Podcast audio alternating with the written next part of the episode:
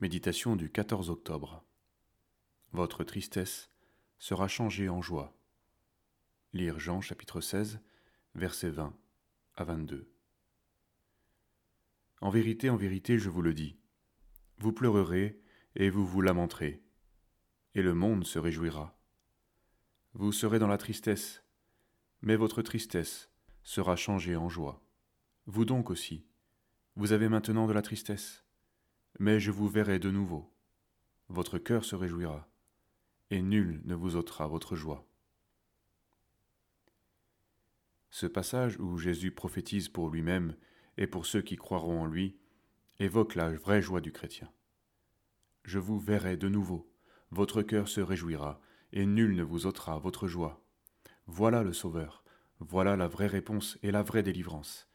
Toute l'Écriture nous guide dans cette direction. David déjà disait Quand on regarde à lui, on resplendit de joie, et le visage n'a pas à rougir. Psaume 34, verset 6. Songez à l'impact extraordinaire que la vision de Jésus a eu sur Étienne. En proie à la haine des hommes, il louait le Seigneur et lui demandait grâce pour ses persécuteurs. Acte 7. Voilà pourquoi Paul priait, afin qu'il illumine les yeux de notre cœur, afin que vous sachiez quelle est l'espérance qui s'attache à son appel, quelle est la glorieuse richesse de son héritage au milieu des saints. Éphésiens 1, verset 18.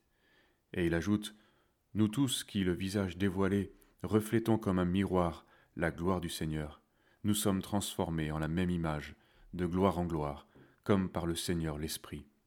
2 Corinthiens 3, verset 18. Transformés par l'Esprit du Seigneur, telle est la promesse, la vraie joie. Prions. Seigneur Dieu, notre Père, tu as souffert la croix. Tu es mort pour nous, et cette mort est tristesse. C'est la tienne et c'est la nôtre, et ce n'est que par la résurrection et par la révélation de ta vie que nos cœurs peuvent être renouvelés dans la joie du Saint-Esprit. Nous te voyons si peu, si mal, et l'ombre de nos préoccupations mondaines obscurcit nos cœurs et nos yeux. C'est pourquoi nous voulons tourner vers toi ce regard de foi qui te permet par l'Esprit de nous révéler ce que tu es dans ta gloire.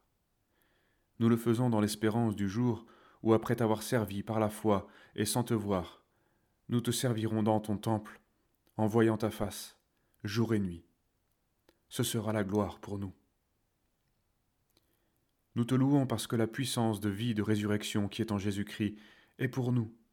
Ô Seigneur, fais-la habiter dans nos cœurs Garde-nous de toute piété égoïste. Conduis-nous dans la vraie piété, qui est la vie en toi. Que le nom du Seigneur Jésus soit béni et glorifié. Amen.